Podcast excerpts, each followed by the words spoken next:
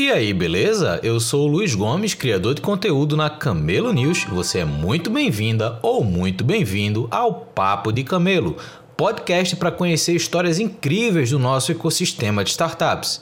Se você curte conteúdo sobre criação e desenvolvimento de startups, pode se tornar apoiador ou apoiadora desse projeto a partir da nossa campanha do Apoia-se. Então eu deixei aqui na descrição desse episódio o link para que você dê uma olhada lá e apoie esse projeto que eu gosto tanto de fazer. Agora, vamos ao nosso papo de hoje. Valeu! One, two.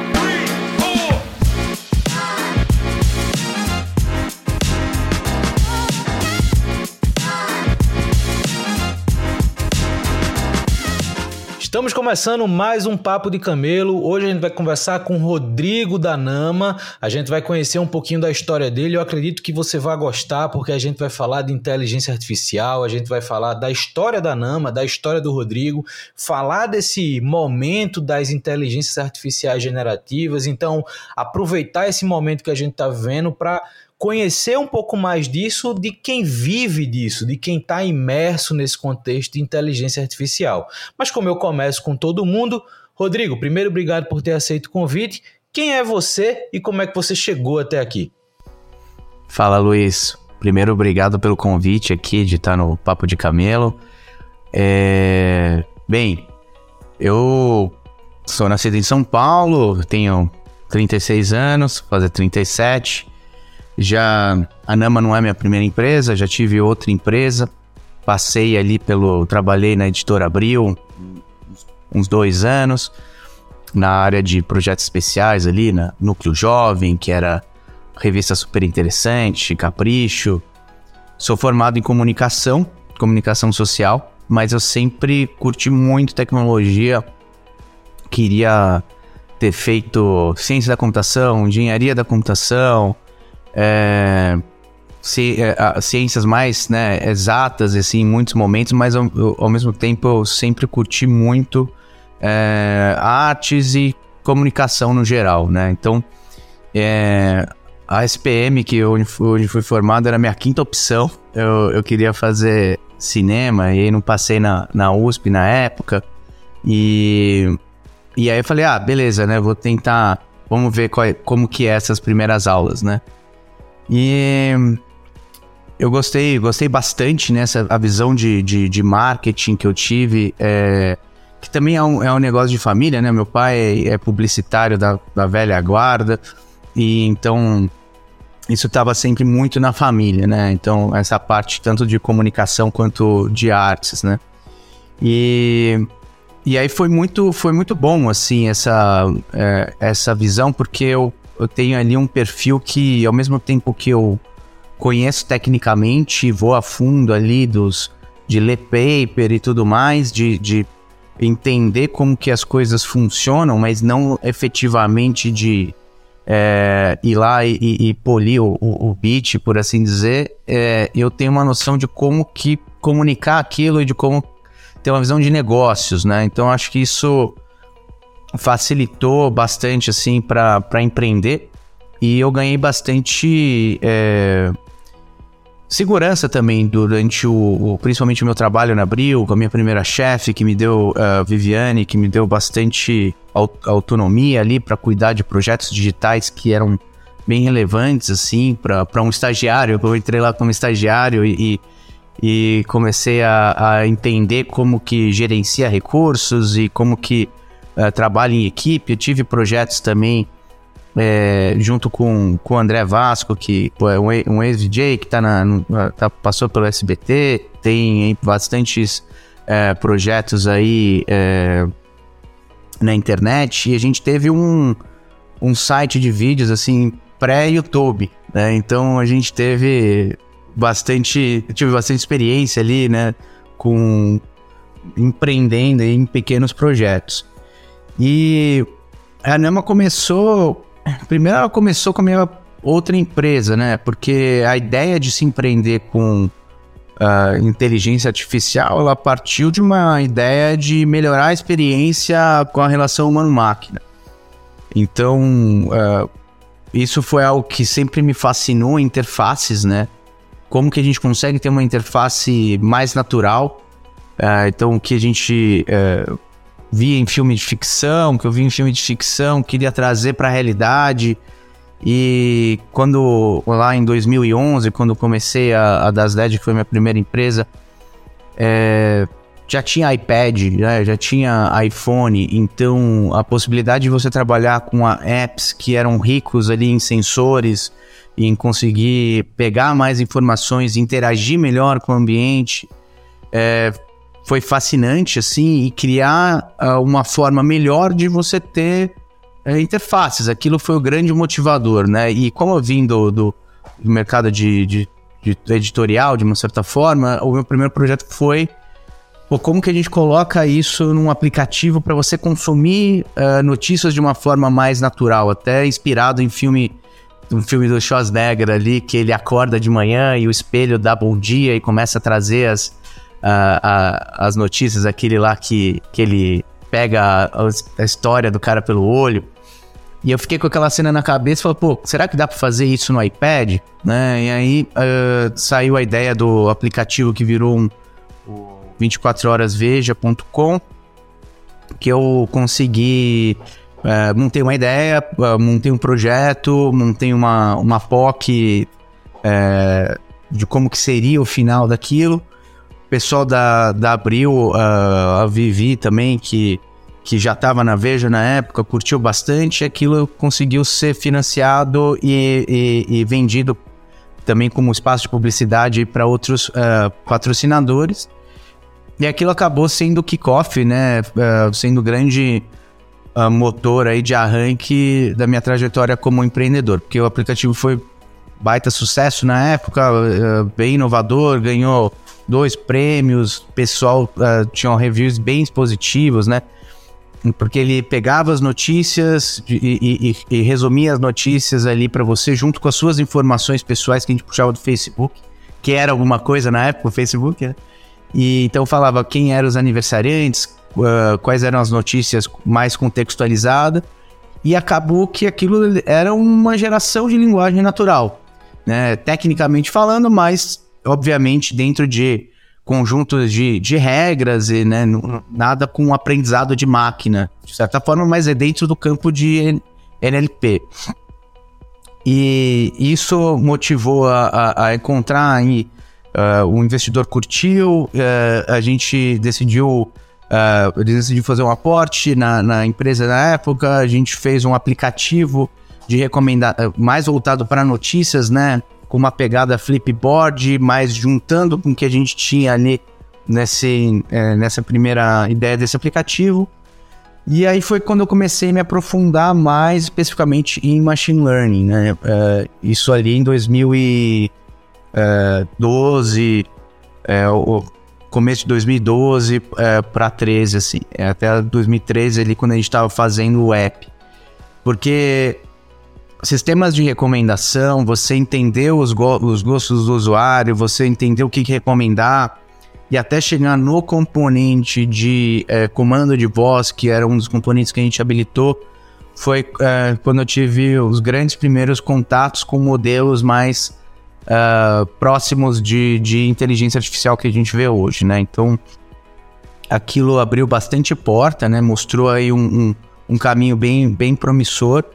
É, por N motivos ali, principalmente voltados com o modelo de investimento que a empresa tinha no, no começo, a, a, esse aplicativo estava 90% pronto, ele nunca foi para o ar e, e, acabou que eu, eu fui para uma outra ideia de, empre de empreender, que foi a Nama, mas com essa lupa, com esse foco aí em NLP, né? Porque é extremamente fascinante.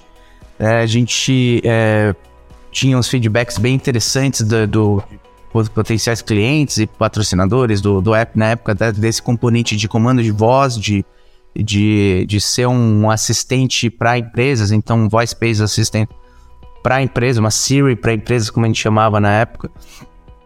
E aquilo acabou evoluindo na Nama como uma ideia de, pô, como que a gente pode tornar isso escalável? Né? Esse foi o primeiro ponto, porque até então era um app que cada a gente batia na porta lá da, da Unilever, batia na porta da Toyota, mostrava aquilo customizado, todo mundo curtia, mas é, demandava uma customização e, e tinha um preço para isso, né? Então, uh, o nosso ponto foi como que a gente uh, coloca esse tipo de tecnologia, então, para resolver problemas do, de empresas de uma forma mais escalável. É, então, na época, o WhatsApp estava bombando, né? É, tava, é, foi pré-aquisição do, pelo, pelo Facebook. E a gente viu então que, cara, é, estar em mensageria, estar em conversacional, habilitar o conversacional é, seria um ponto fundamental. Até então, a gente tinha dois cenários. A gente tinha o um cenário de chatbots dos anos 2000, que ninguém mais lembrava na época. Ninguém mais lembrava. Eu, eu tinha interagido lá quando eu era criança e tudo mais, mas aquilo tinha caído em, em desuso.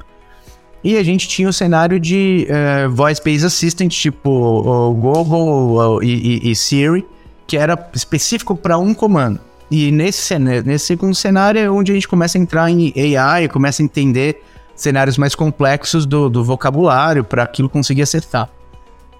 E aí a gente tinha esse ponto de, pô, como que a gente consegue então colocar isso dentro de uma estrutura conversacional como nos chatbots de antigamente, mas com inteligência que consiga entender. Porque assim, para você fazer um chatbot até então, era muito complexo. Você tinha que fazer tudo na mão, você tinha que fazer tudo com regex ali para entender se o negócio, o que, que você está falando e quais as condições, né? E foi quando a gente desenvolveu a primeira versão da plataforma Nama, que tem uma, uma, uma base onde a gente consegue ter uma estrutura é, de árvores de conversa, mas com um componente de, de machine learning para entender, desambiguar aquilo e, e conseguir rotear. Né? Isso em 2014 para 2015. Aí a gente participou de alguns programas, isso tudo assim, extremamente bootstrap. A gente teve investimentos de pessoas físicas, do, do Fernando, que foi um dos cofundadores da Nama, foi o, o fator uh, fundamental aí para a empresa realmente acontecer. Mas ao mesmo tempo a gente extremamente bootstrap, com, no, com, começou comigo e mais meio período do Léo, que, que era o CTO na Das Dead. E aquilo foi evoluindo, a gente conseguiu uh, fazer uma POC bem sucedida para o Poupa Tempo num programa de uh, startups do governo do estado de São Paulo. Então a gente aplicou, o pessoal curtiu, a gente foi falar ali no, no, no palácio com, com eles, a gente fez uma POC já extremamente funcional. Cara, na época, assim, o robô já estava muito, muito bom, porque você podia falar, quero reagendar a segunda via da minha CNH para depois de amanhã, às 10 horas. E ele já parciava tudo, já entregava o resultado ali. E, pô, estamos falando de 2015 né? Então, aquilo foi bem impressionante. A gente se cadastrou em vários outros programas. E só que existe um, uma dilatação aí entre o que que como que a pessoa, como que é estar à frente do tempo, como monetizar isso, como você conseguir, o que que realmente importa, qual que é o seu objetivo como empreendedor, né? Se você quer ser inovador, se você quer ir lá e dominar uma área e ganhar dinheiro rápido, porque assim, uh, a gente estava muito à frente em muitos momentos do tempo. Né? Então, assim, você chegar com isso lá em 2015, todo mundo achava impressionante, mas eu ouvia coisas absurdas, do tipo, como eu sei que não tem ninguém aí por trás respondendo. Assim, foi, eu ouvi isso de um cara, de um suposto guru de tecnologia que passou pelas big techs, e o cara era incrível, que estava no Silicon Valley. E eu, tinha um possível investidor na época e o cara curtiu bastante. A primeira pergunta que o cara fez foi essa. Eu falei, pô, sério, né? Sério que, beleza, se é assim, então, então vamos, vamos nivelar por baixo as perguntas aqui, né? Então, assim, foi. A gente passou por um escrutínio aí pesadíssimo em, em vários pontos, assim, da, da nossa trajetória, né? Então, Uh, o pessoal curtia bastante. Então, assim, cara, a gente foi começar a vender de fato em 2000, uh, 2017. Uh, até lá o pessoal curtia, achava bonitinho, queria apresentar para todo Deus e o mundo, diretoria, mas ninguém comprava, porque ninguém tinha. Então ficava essa questão do ovo e da galinha ali, então, mas uh, não sei se isso é a nossa prioridade, se isso vai dar certo, que não sei o que, não sei o que. Ela falou, pô, bicho, tô apresentando um negócio aqui que consegue dar escala bizarra pro seu atendimento. Você testou, você viu tudo, e assim, conversas bem dilatadas e tal. A partir do caso do Poupa Tempo, de fato, assim, foi quando uh, aquilo foi pro ar, aí mudou a história, porque a gente acabou sendo o, a, a flagship ali do, do conversacional e do. Porque aí a gente tangibilizou para o mercado como um todo, inclusive para as outras big techs que estavam começando a fazer isso, ou outros concorrentes, que, cara, tem um case de sucesso. Então aquilo foi. A gente é reconhecido no mercado e por outros players exatamente porque a gente conseguiu trazer um caso que, pô, quando foi pro ar o Poupinha, cara, em uma semana uh, a gente pegou 70% do fluxo de toda a ferramenta do Poupa Tempo foi para lá. Inclusive, os próprios operadores de, atendimento do Poupa Tempo usavam Poupinha para agendar, porque eles achavam mais fácil ali, mesmo a, a, com outra pessoa do lado do telefone. É, os indicadores foram incríveis, assim, tipo, uh, economia de mais de um milhão e meio por mês ali para o Palácio. A gente deu um evento, uh, na época a gente estava incubado no Google Campus, e a gente deu um evento e, e até falei com, com o Edu na época, que tava do outro lado, eu falei, pô, vamos dar um evento para falar do Popinha e tal, ia ser legal o Geraldão entrar lá no Alckmin. Eu falei assim, né, desse jeito. Ele falou, é, pode ser, acho que é uma boa. Eu falei, cala a boca, sério. Ele falou, é, eu vou ver aqui e te falo. Daí ele ligou e falou, vai rolar. Eu falei, como assim vai rolar? O cara vai vir aqui e aí, aí o evento que, que era pra ser tipo um marco ali e tal, foi um puto evento, tava o governador, aí todo, o governador vai, todo mundo quer ir também, né? Então foi muito legal porque, pô, foi um reconhecimento irado que a gente teve, aquilo ajudou muito a projetar a Nama, apesar de desse caso específico não ter tido um sucesso em contratação, até virou um case como não contratar a inovação. Eu não sei se é o assunto aqui, mas é, foi muito bom e acabou que a gente começou a escalar com, outras, com outros clientes, com outros casos, Magazine Luiza, Neo Energia, né? E, uh, e aí disso, assim, o que, que a gente viu? Muito bacana, pô, crescemos e tal, só que aí o mercado começou a crescer também, mais concorrência vindo, mais uh, opções aparecendo.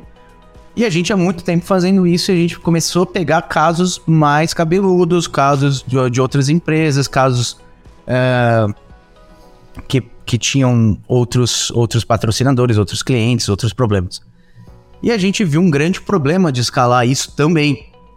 Porque para uh, você fazer bot com esse tipo de, de, de, tecnologia, né, até, até o estado da tecnologia da época, lá 2000 até 2019 até pouco tempo, na real, né? Porque muitas empresas, maior, mais de 95% das empresas ainda fazem desse jeito, que é você de, é, trabalhar com intenção, né? Você define um classificador de, de, de intenção, que é, você coloca ali os exemplos que você quer que a máquina aprenda sobre uma pergunta, sobre uma intenção, é, ou seja, você tem que trazer muitos exemplos e você tem que desenhar o fluxo na mão. O problema é que isso é extremamente trabalhoso, porque você tem que desenhar o fluxo, você tem que trazer esses exemplos, e quanto mais exemplos você dá e quanto uh, mais eles são uh, diferentes, assim, por mais que eles estejam refletindo a mesma intenção, mas eles, eles são escritos de forma diferente, mais a máquina se confunde por conta da característica desse modelo, né, desse algoritmo. Então a gente viu casos assim, cara, de empresas enormes fazendo um mega buzz em cima do bot que a gente foi contratado para olhar ali, cara, os caras estão treinando tudo errado, assim, né? Tá, a máquina tá se confundindo e é um trabalho enorme, colocando ali 60, 70 pessoas para fazer curadoria, ensinar o robô. A gente viu isso como um grande red flag pra gente, então em 2018 eh, a gente uh, viu também que o mercado estava querendo muitos features de ferramenta de atendimento, apesar da gente ter um, uma feature de um desk de atendimento, o nosso grande foco sempre foi uh, uh, o IA conversacional. E aí, em cima disso, a gente teve um, um, uma escolha que a gente teve que fazer. Ou a gente se focava em trazer features para ferramentas de atendimento e coisas que são correlatas, ou a gente partia para o core de IA para resolver esses problemas que a gente sabia que isso ia ser uma grande bomba no, no mercado. Então a gente foi para esse, esse segundo ponto. É, aí a gente está falando de fim de 2018, foi quando a gente começou a trabalhar com uh, uma nova tecnologia na época era o Transformers, né? Que é um novo modelo, é, era um novo modelo de NLP, né? De trabalhar com inteligência artificial para processar linguagem, que, que é o trabalhava com grandes modelos de linguagem, né? São datasets muito grandes, é, bases muito grandes. E a gente viu que aquilo era incrível, que a gente conseguia resolver vários dos nossos problemas, a gente conseguiu treinar um modelo nosso, depois a gente treinou outro, depois a gente treinou outro. E aí a gente começou a fazer treinamentos específicos para entender contextos específicos e a gente começou a, a, resolver mais, mais problemas. Então foi um processo que a gente decidiu uh, fazer uma pivotagem do nosso, do nosso entorno ali uh, com relação a uma ferramenta de, de bot com uma ferramenta de atendimento para ser um, um, um, um AI as a service onde era possível você conseguir fazer um deploy rápido de uma aplicação conversacional. E foi é, também durante esse processo, né, fazendo ali em 2020 uh, para 2021, a gente começou a criar um, um pipeline bem robusto para conseguir uh, entender informações que estão em documentos, que estão não estruturadas e permitir que só com base naquilo que já existe o robô consiga responder e dar uma resposta é, sem você precisar treinar, né? E a gente conseguiu sucesso nisso. Gente começou a criar um novo produto, né? Que a gente lançou na terça passada, publicamente, apesar de a gente já estar tá mais de um ano em, em alguns clientes. E esse produto ele, ele tem é, componentes, entre eles componente geracional, que para nossa surpresa em novembro desse ano o negócio explodiu, todo mundo só tá falando disso. É, agora a gente não precisa, porque a gente tinha um plano de marketing que era será que a gente fala o que é Large Language Models ou será que a gente nem precisa falar disso? Se a gente for falar, será que a gente precisa criar quantos conteúdos para ensinar o mercado o que é Large Language Model? Eu já cai por terra, porque assim, já todo mundo já fala disso, né? E então assim, de uma certa forma, gerou um puta buzz. É, obviamente, gera mais concorrência, gera mais pessoas que acabaram de cair de paraquedas e estão se posicionando como autoridade, mas tudo bem. É importante é que a gente está num, num, momento muito bom, aumentou nossos, é, a procura dos nossos produtos em cima disso. A gente já tinha um produto totalmente preparado para isso, que a gente consegue, inclusive, é, ultrapassar é, barreiras aí, é, limitações do chat GPT. Então é, é nesse momento que a gente tá. É. Eu não parei de falar desde que você perguntou quem que eu sou, né? Não, mas a, a ideia é essa, cara. Porque assim, com isso que você falou, eu já peguei vários pontos aqui super interessantes pra gente aprofundar agora de fato na conversa. Primeiro, fato curioso. Eu passei pela Abril também, em 2015, por aquele programa Abril Plug and Play. Eu fui uma das startups que eles investiram ali na. na foi a, a gente foi a segunda turma. É, e, e, a última, né? Foram duas turmas quando, quando fecharam a operação, até a galera que tocava a operação criou a Liga Ventures, enfim.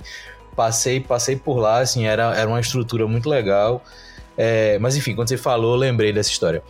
Mas quando você tava falando, que você falou, ah, não sei nem se esse é o tema da, do podcast sobre a questão de como não vender. Quando você começou a falar do case do Poupa Tempo, é, eu lembrei também de uma questão que eu acho que vale a pena a gente conversar, que essa era, é, é, era essa dificuldade de você colocar um produto com inteligência artificial ou com essa estrutura de, de atendimento otimizado, baseado em, em, em, chatbot, mas pensando como você. Porque hoje, e aí é legal a gente fazer esse paralelo, cinco meses atrás a gente não estaria tendo essa conversa nesse mesmo tom. Né? E a gente está falando de mudanças no viés de, de popularização muito recentes. Só que quando a gente volta ali para 2014, 15, é, falar sobre isso, de fato era uma barreira de entendimento para o mercado. E aí, quando você mencionou, pô, acho que talvez esse seja um case de como não vender, eu fiquei de fato curioso com esse case, mas eu também queria expandir isso para a gente começar a falar sobre Quais eram esses desafios na época de você comercializar um produto baseado numa tecnologia que para muita gente ainda gerava muita dúvida? Gostei do exemplo do, do, do, especialista ali que como é que eu sei que não tem uma pessoa por trás, né? E, e de fato era um momento onde até quem dizia saber muito sabia muito pouco, né? Então, como eram esses desafios? Obviamente, daqui a pouco a gente vai, vai cair nessa onda que a gente tá hoje, mas eu acho que vale a pena a galera saber esse, esse passo inicial aí de, de negociar com o mercado algo que ainda era uma área meio cinzenta para muita gente. Sim, sim. É, o, o, ponto específico, assim, como, como não fazer, né, que eu falei, era como o, um case como não contratar serviços de inovação pelo serviço público, né? Porque o serviço público ali era estava começando essa, ideia de contratar serviços de inovação e na época a gente tinha basicamente duas modalidades para ser contratado, né? Depois que a gente fizesse o case, a gente poderia ser contratado ou por uh, modalidade de risco tecnológico ou por leilão, pelo menor preço.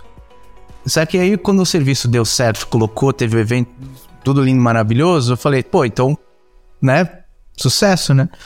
Daí foi, foi falado: olha, é, então, pelo risco tecnológico, a gente não pode contratar porque não tem mais risco, porque a solução foi um sucesso.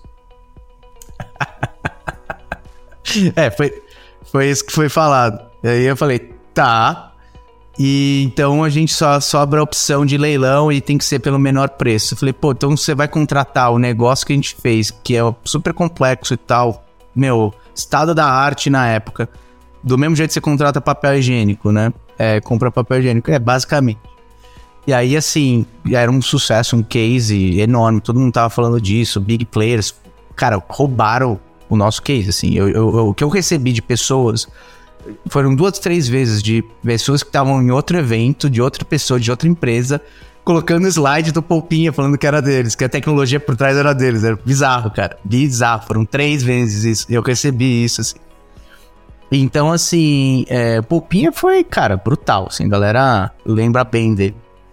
E, e aí abriram a licitação, começou ali com, com um bid de 200k mensal, que era o teto que eles tinham colocado lá, estimativa, e fair enough. Abriu, e a gente tava ali, uh, o primeiro cara que deu lance já jogou para 100, e aí foi baixando, 100, 50, 30, 40, 10, 20, é, até o, o, o, o, campeão ali dá, uma, dá um bid de 200 reais. E aí, e aí travou o leilão, travou o leilão e, e a gente tava dando o bid porque a gente não queria perder o case que a gente já tinha feito, né? A gente tinha dado ali o bid de 3 mil reais por mês, a gente já tá todo mundo chorando ali, falando o que que tá acontecendo, né? E aí o cara mandou uma de 200, travou o leilão e assim, é, foi puta, puta vergonha, né? Porque o cara entrou para causar, literalmente entrou para causar. É, e, e tanto que deu tanto rolo isso que cancelaram a, a contratação. A galera sumiu do mapa e apareceram, apareceu com outro poupinha. Conseguiram viabilizar a contratação de um jeito que a gente não, não entendeu, não sabe, não, não foi envolvido, né? Mas é, o que foi uma pena, porque assim, tipo, a gente gostava bastante da equipe lá do, do Poupa Tempo, a gente fez um ciclo, um vínculo até de amizade ali, o pessoal gostava bastante da Nama. E, então esse é o case, né? Isso. É, então, assim, contratação por serviço público é extremamente difícil, então a gente tem isso como, como uma referência. É, existem outras formas tal, mas no geral, quando a gente está falando de outros, outros players, né? É, outros clientes, é, a gente tem visto esse mesmo padrão, assim, que aconteceu lá com a gente em 2014 e 2015, acontecer ali uh, agora, né? Como eu falei, a gente já está testando esse modelo novo, geracional, já tem um tempo. Então, desde 2021, praticamente, a gente ficou o ano todo vendendo, uh, desde o meio de 2021 até, até agora, vendendo esse novo modelo. E então a gente viu também muito, uma, uma resistência assim do tipo, pô, muito bacana, mas a pessoa fica assim, até um pouco assustada, assim, fala, mas como assim? Mas e eu não preciso ensinar? Ou como que eu parametrizo tal coisa? Porque o mindset ainda está muito naquele, naquele bot de regra ou no bot modelado com árvore de, de conversação tradicional. Então, o geracional, quando a gente falava de Large Language Models, de Transformers, A galera não sabia o, o, o impacto disso. Então, é, por mais que você chegue e, comece a falar, você pode ser visto como um nerd ali falando de coisas e o cara, tá, tá bom, tá, legal. Mas esse é, esse é o ponto, assim, a pessoa não entendeu realmente que, cara, existe uma diferença abissal do modelo de entender a, a linguagem. As pessoas estão impressionadas, e a gente ficou impressionado também com o GPT-4 e tal, mas pra gente é um, uma perninha de impressionamento uh, em cima do que a gente já conhecia, né? Então, é, é, assim, é, é, muito complexo porque. É, primeiro que agora a gente entendeu, assim, um pouco do, do de, desse padrão, né? De, pô, você tá com um negócio muito à frente, ou muito visionário, ou que tá trazendo tecnologias assim, cara, é mais difícil de vender. É, é, é ponto. É, se não tem uma referência, se não tem um buzz, se não tem alguém que saiu na frente, se não tem um polpinha pra ir lá e quebrar o gelo, ou se não tem um OpenAI para ir lá e chegar e falar, cara, isso vai mudar o mundo. Você vai chegar com a solução dos problemas, com a cura do Covid, e o cara vai falar que. Não entendi. então, o seu esforço, o seu dinheiro, o seu ponto, você vai cons conseguir, conseguir conquistar algumas pessoas, alguns sponsors dentro da empresa. Você vai conseguir conquistar o cara que vai ficar lá, meu, gosto muito, o cara vai ficar, você vai ficar falando com o cara, mas o cara também vai estar tá amarrado dentro da organização, né? Então, enquanto não existir uma motivação ali da, da, da diretoria, é, que é difícil as coisas avançarem. O bot aconteceu lá em 2017 uh, adiante, porque todo mundo começou a falar disso, saiu em todos os jornais, saiu todos os cases, o case do Poupa Tempo tangibilizou isso bastante, outros cases aí do Magalu também e tal. E teve uma pressão top-down da, na organização. Aí o diretor chega e fala: Eu quero isso também. E aí a galera se movimenta. Aí começa também a ter muitos eventos sobre o setor. Aí o setor começa a fazer muitos eventos. Aí vai o diretor, aí vai o, o, o, o fulano, vai o ciclano. Aí todo mundo começa a falar e começa a criar uma, uma comunidade ali, né? A gente. É, cara, você pode pegar pessoas incríveis que trabalham com AI, que trabalham nesse ramo e tal a pessoa vai ser visto como um grande técnico e vai chegar lá dentro da organização e vão dar um job aí para ela fazer um dashboard melhor. Sendo que a pessoa pode ter a capacidade dentro da organização de, cara, fazer uma tecnologia disruptiva ou, ou que vai mexer fundamentalmente. Né? Assim como você contratar uma empresa que pode chegar lá e fazer isso como, como a gente fez, né? Então, eu vejo que esse... É, é, é fugir disso é muito difícil, cara. Porque você depende também desses outros, uh, desses outros entidades, né, desses outros uh, players aí que vão, vão trabalhar né, no, no, no seu ambiente, né? O ambiente tem que estar tá pronto para isso, né? É, costumo dizer que a água não vai aquecer, não vai começar a, a efervescer ali antes de 100 graus. Então, cara, por mais que esteja tudo muito no lugar, a água tá lá, tá tendo calor tal, cara, se não passar de 100 graus, ela não vai ferver. Então, assim, cara, agora o mercado tá fervendo, tá, pô, legal, mas não é novo. Pra gente não é novo, né? A gente podia estar tá nesse mesmo ritmo há um, um, dois anos atrás.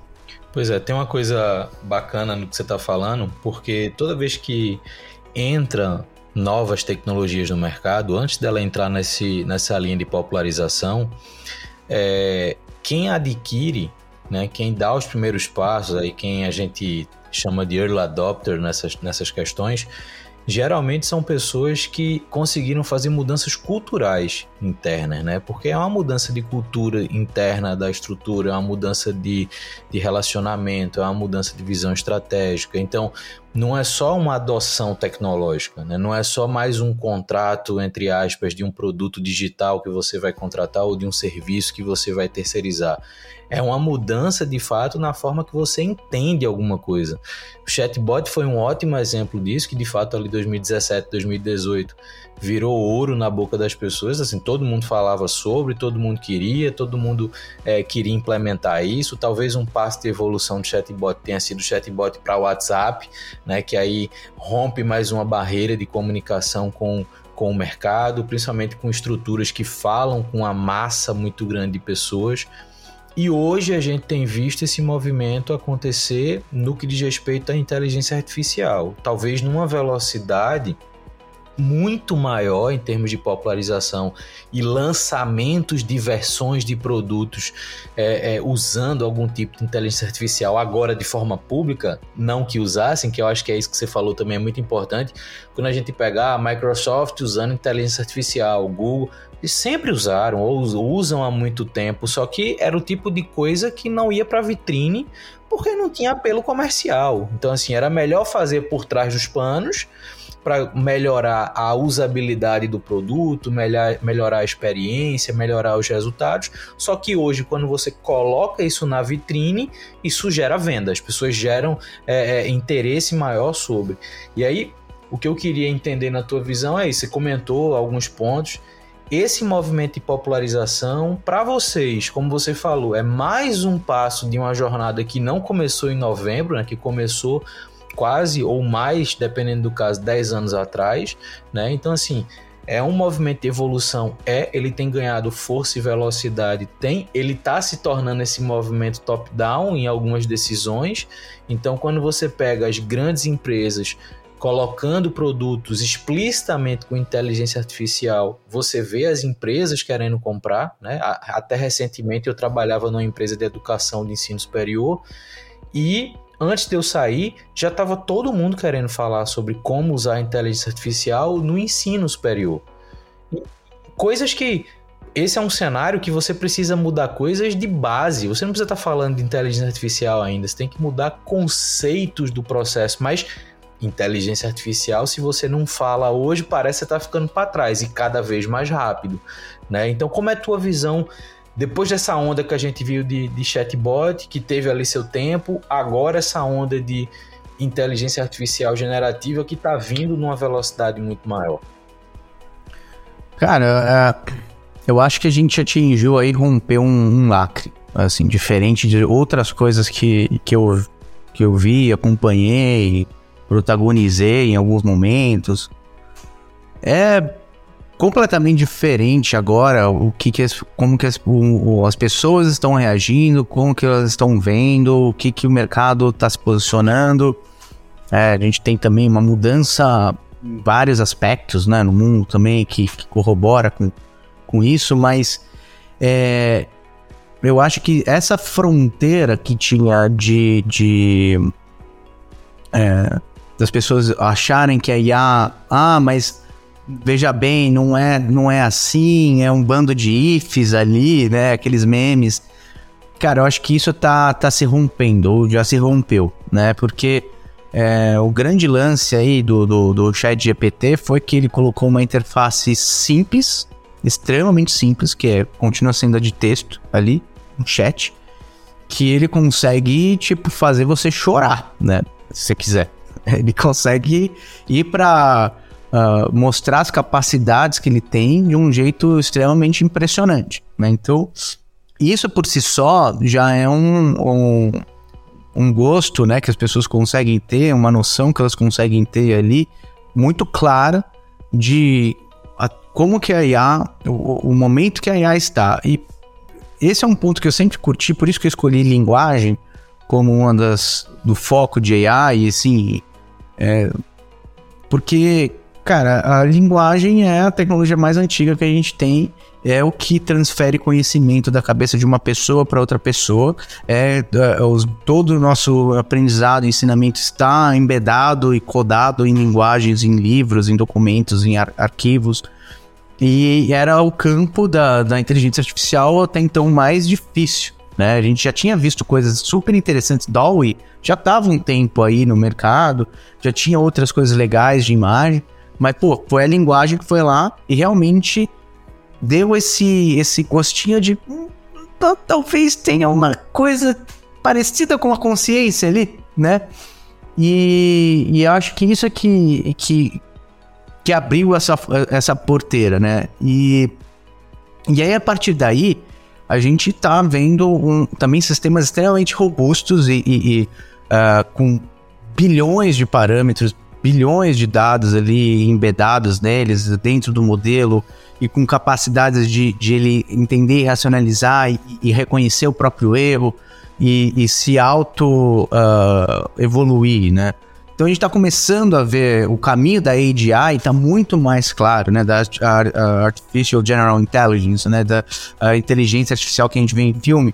Esse caminho está muito mais fácil de ver pós novembro de 2022 do que antes, né? Então eu acho que esse é um, é um, é um ponto fundamental porque isso consegue enriquecer muitas das coisas, né? A gente vê aí o robô da Boston Dynamics só dando pirueta e tal, e as pessoas falam, nossa, que legal. Porra, o robô tá dando pirueta, né? Mas aí quando o cara pergunta, fala pra, uh, sei lá, fazer o hino do Brasil na língua do P pro, pro chat GPT, o cara fala, nossa, isso é incrível. então, é, eu acho que isso ajudou muito e a gente realmente está num momento bem excitante, assim. A gente tá, tá vendo implicações é, muito, muito sérias. Pô, você viu o Mid Journey novo? Mid Journey novo tá bizarro, impressionante, assim. Os negócios, assim, lindos, maravilhosos. Que você consegue fazer um negócio que, cara, se eu fosse fazer umas imagens ali que, que eu tava ah, brincando com ele, eu ia gastar milhares de dólares em ensaio fotográfico. E o negócio ficou top, assim, ficou muito bom. Então, cara, a gente coloca isso junto com o Chat GPT, que consegue ter também capacidades é, de resolver muito do problema. Não dá, não dá para continuar com o discurso é, de passar pano é, na IA, que é aquele discurso assim, tipo, mais. tomar a pílula azul aqui. E que, tipo, cara, vai falar que não, IA ah, não, é, é só mais uma ferramenta, é só mais um negócio. Cara, não é só mais um, um negócio, só mais um ciclo já previsível de evolução. Nunca na história da humanidade a gente teve uma parada que consegue se auto-evoluir e que consegue bater você em, em estudos, em, em coisas que antes eram só para o humano.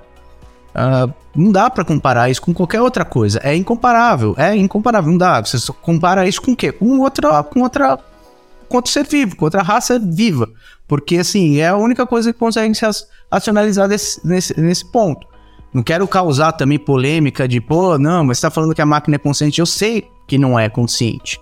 Mas a, a, ela simula de um jeito tão impressionante e consegue dar respostas extremamente corretas extremamente úteis e, e, consegue trocar uma ideia com você do mesmo melhor que outros amigos, que amigos falsos que você tem. Então, assim, cara, qual que é o, a barreira filosófica disso? Né? Eu acho que é isso que a gente está começando a, a, ver que isso vai rolar. Se a gente colocar isso daqui a alguns anos mais uh, uh, uh, computação quântica, meu irmão, computação quântica não tem limites ali para muitas coisas, né? Você vai conseguir trabalhar gerar um, um large language model no, na hora.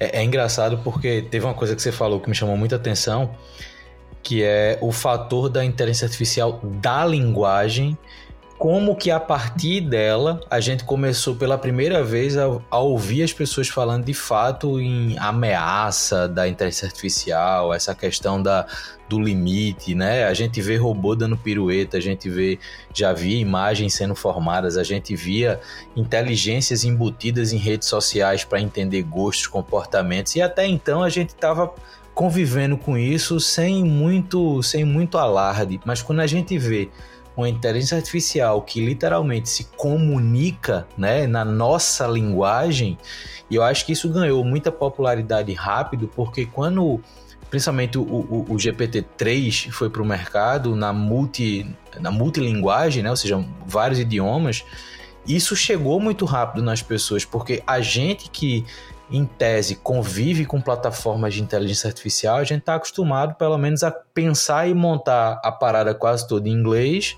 para simular outros idiomas, para falar em português. Só que agora, é, é o que eu estava dizendo antes da gente começar a gravar. Minha mãe abre o chat GPT e ela consegue escrever e ler coisas que ela interagiu com a máquina. Então, assim, você está dando poder para pessoas que eventualmente não tinham o nível de instrução que até um ano atrás, em tese, as pessoas deveriam ter para fazer esse tipo de, de interação humano-máquina, de um jeito muito, como você falou, né? uma interface muito simples. Eu acho que isso tem gerado esse, essa percepção, às vezes, de ameaça, de incerteza, de dúvida sobre o que está acontecendo. E óbvio, vão existir várias frentes, algumas dessas frentes super polêmicas, né, de gente que muitas vezes tem surfado nessa onda do, do GPT, principalmente para levantar polêmica. Algumas eu acho que não vão para lugar nenhum, então não tem muito, não tem muito para que discutir algumas coisas, mas tem outras que eu acho válido como como isso influencia a nossa, nossa rotina de trabalho, como isso influencia a nossa capacidade de produção, né? Você estava falando do, do Mid Journey, tem toda uma questão também sobre é, propriedade intelectual muito voltada às imagens, né? E, e, esse é um tema, cara, que se a gente for entrar, é mais uns três episódios de podcast para a gente falar sobre, assim, e, e, e, eu até recomendo que as pessoas que estão ouvindo busquem mais informações, tenham opiniões sobre isso, mas que tentem não passear pelos extremos das opiniões, sabe? Existe uma área muito grande aqui no meio que é de fato a área produtiva desse negócio. O que a gente pode é, é, tirar de melhor para evoluir nossa atividade, para otimizar alguma coisa, para encontrar né, novas oportunidades comerciais. É, eu estava lendo aqui um resumo da Nama e vocês deram um salto de crescimento nesses últimos meses, né? Então, é, para a gente ir caminhando aqui para o fechamento, eu queria que você comentasse um pouco disso. O impacto desse movimento na Nama, como é que você enxerga isso no futuro próximo, né? Porque não tem como a gente fazer previsões muito de longo prazo com relação a isso, mas no futuro próximo, como é que você enxerga o mercado nesse sentido? Óbvio, tanto para vocês, pelo que vocês estão entregando, quanto para o cenário como um todo, pelas coisas que a gente está sendo impactado todos os dias. Não, legal. É, a gente viu né, é, um aumento aí aproximadamente de 35% em buscas orgânicas assim pela, pela, pela, nossa solução antes da gente liberar mesmo pro, pro público em aberto, né?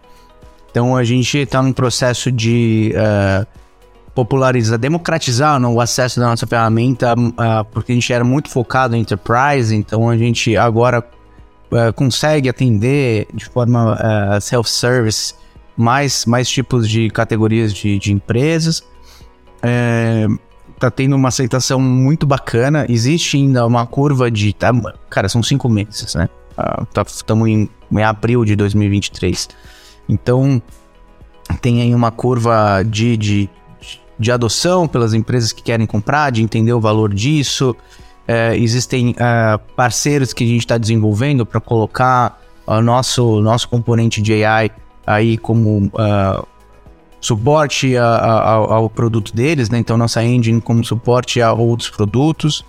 É, então, isso dentro de um cenário onde o GPT tem muito buzz, é, é muito legal, porque a gente consegue cobrir muitos gaps do chat GPT, por exemplo, limite de tokens, a gente consegue processar grandes documentos e então você é, é consegue destravar essa, essa questão de, de base de memória né, do, do, de geracional e a gente está sempre lastreando as respostas com base no seu documento, para evitar a alucinação do, do chat GPT em achar que uma coisa é uma coisa, outra coisa é outra coisa, ou inventar uh, coisas, né? Então isso tem um apelo bem legal, entre outras coisas que a gente implantou, como controle de tom de voz, coisas do gênero, que isso tudo a gente conseguiu porque a gente está muito tempo fazendo isso antes do chat GPT acontecer. Então a gente tem um pipeline que tem vários modelos né, em sequência, então isso nos ajudou bastante. Do ponto de vista que eu, uh, que eu vejo da, da, dessas implicações, eu acho que tem algumas coisas que são que, que assim, a gente precisa ter um, uma visão bem, bem pragmática e bem é, séria com relação a inteligência artificial. Não é um buzz, não é um hype. Então, decisores, diretores ou pessoas que querem colocar isso nas empresas ou nas organizações precisam entender que isso é, não é uma questão de ser se o futuro vai ser isso, tem que olhar pro, pro agora, porque isso é uma diferença estratégica fundamental em como que você vai levar as coisas. Né? O, o mundo em cinco anos vai estar irreconhecível em vários aspectos. Eu, eu digo cinco anos não por conta da evolução tecnológica somente, mas o impacto do que aconteceu hoje uh, fundamentalmente nessas estruturas. E a gente tem que sempre estar ligado na narrativa, na agenda de narrativa global sobre esse assunto, porque isso é extremamente poderoso, a, a inteligência artificial no geral. É, muitos anos, países como o Canadá se posicionou uh, inteligência artificial de uma forma diferenciada, China se posicionou o IA de uma forma diferenciada, as big, as big techs, big players começaram a fazer esse movimento. E eu acho que é importante a gente, como aí falando como brasileiro e, e, e também é, eu sou um dos fundadores da Associação Brasileira de IA, é, a gente tem esse debate é, muito forte lá dentro.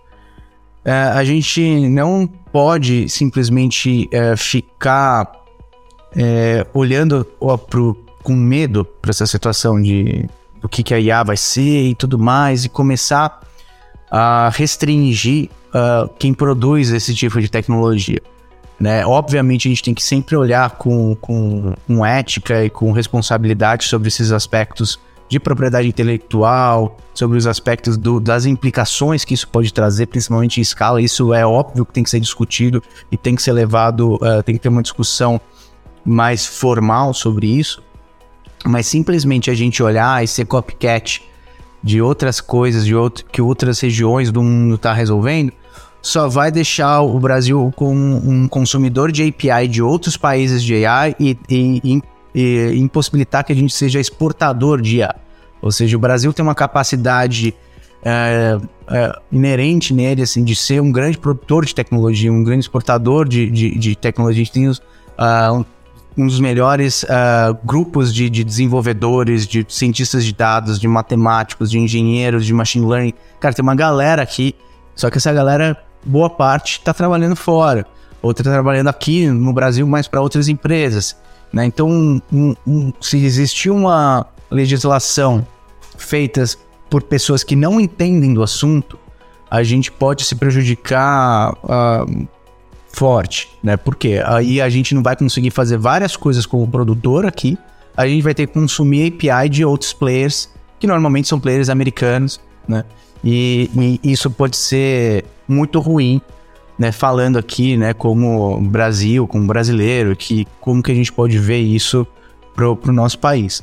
Eu acho que isso ainda está muito no começo, apesar de ter é, tá muito rápido, mas é, daqui a poucos meses vão, vai, vão existir conversas importantes sobre isso e, e eu acho que a gente tem que olhar para isso com um olhar bem pragmático, bem científico também sobre isso com essa, essa lupa também econômica sobre isso, porque isso vai mudar o mundo completamente, várias esferas disso. E, e se a gente não tiver atenção e não sabe, conseguir defender esses pontos de interesse é, econômicos, de onde a gente vive, né, e como que a gente produz, a gente pode é, cair aí talvez em algumas armadilhas por estar sendo manipulados a fazer isso, sabe? Cara, eu acho que são ótimos pontos de reflexão. De fato, esse ano como um todo vai ser importante para a gente entender esse passo inicial desse movimento de novo no viés popular, né, a popularização disso. É, mas também vai ser interessante para a gente ver a consolidação de serviços, como a própria Nama, que já vem se desenvolvendo em cima disso. Então, talvez seja um ano de uma maior consolidação de mercado, pela abertura que os mercados vão ter para conversar mais sobre isso, por esse viés que você falou de tornar as soluções muitas vezes mais self-service, então as pessoas vão conseguir consumir isso de um jeito mais intuitivo, mais rápido. É, mas de fato, a gente vem ainda, vai ainda passar por, por uma série de discussões importantes. Eu acho que o ponto-chave as pessoas, principalmente, né, o nosso público aqui é um público que está ligado à tecnologia e inovação, é estar tá atento, é, como você falou, é acompanhar as narrativas, acompanhar as discussões, é desenvolver opiniões sobre isso é, e saber se adaptar. Eu acho que tudo nesse contexto digital gira em torno da, da, da nossa capacidade de, de adaptação e evoluindo também com o tempo. Eu acho que a gente vai passar por um agora, talvez brutal, como você falou, né? Talvez nunca na história da, da, da humanidade a gente tenha passado, vá passar, na verdade, por uma adaptação tão grande de contexto. mas é importante. É importante que a gente passe por isso, é importante que esse estresse do momento ele seja é, ele seja percebido, absorvido e, e, trabalhado, porque vai fazer parte do processo. E cara, eu acho que valeu demais essa conversa da gente. Gostou do papo? Muito. eu falei muito, né? Mas, cara, é que as coisas vão juntando e eu acho que você é um, um ótimo host também. Você, você deixa o, o, fluir e faz boas conexões. Muito bom. Cara, é, a ideia é essa. A ideia é que as pessoas te conheçam, né? O Papo de Camelo ele é feito para conhecer pessoas. A, a, a, o cenário que eu quero criar na cabeça de quem está ouvindo a gente é aquele cenário como se a gente tivesse sentado na mesa de um bar e estivesse conversando sobre isso. Né? Então não tem aquele tom jornalístico, não tem aquele tom de entrevista, é uma conversa onde o objetivo é a gente te conhecer. A gente conhece a Nama por você, a gente conhece a visão que você tem de, de inteligência artificial por você, então acho que essa é a parte-chave. E assim, muito bacana o papo, de fato, a gente está entrando muito rápido nesse hype de inteligência artificial generativa. É muito provável que a gente tenha mais interações ao longo desse ano, atualizando inclusive a evolução da Nama, atualizando o cenário que a gente está. Mas assim, te agradeço demais. Agradeço também quem ouviu a gente até aqui. Lembrando que toda edição do podcast também tem uma edição da newsletter que complementa os conteúdos que foram falados. Então você vai encontrar todas as conexões com o Rodrigo, vai achar as conexões com a Nama, vai achar mais informações sobre esse ambiente de inteligência artificial. Vou deixar também linkado o que tiver da Associação Brasileira de Inteligência Artificial para as pessoas saberem mais o que é está sendo discutido. E a gente se escuta no próximo Papo de Camelo. Valeu!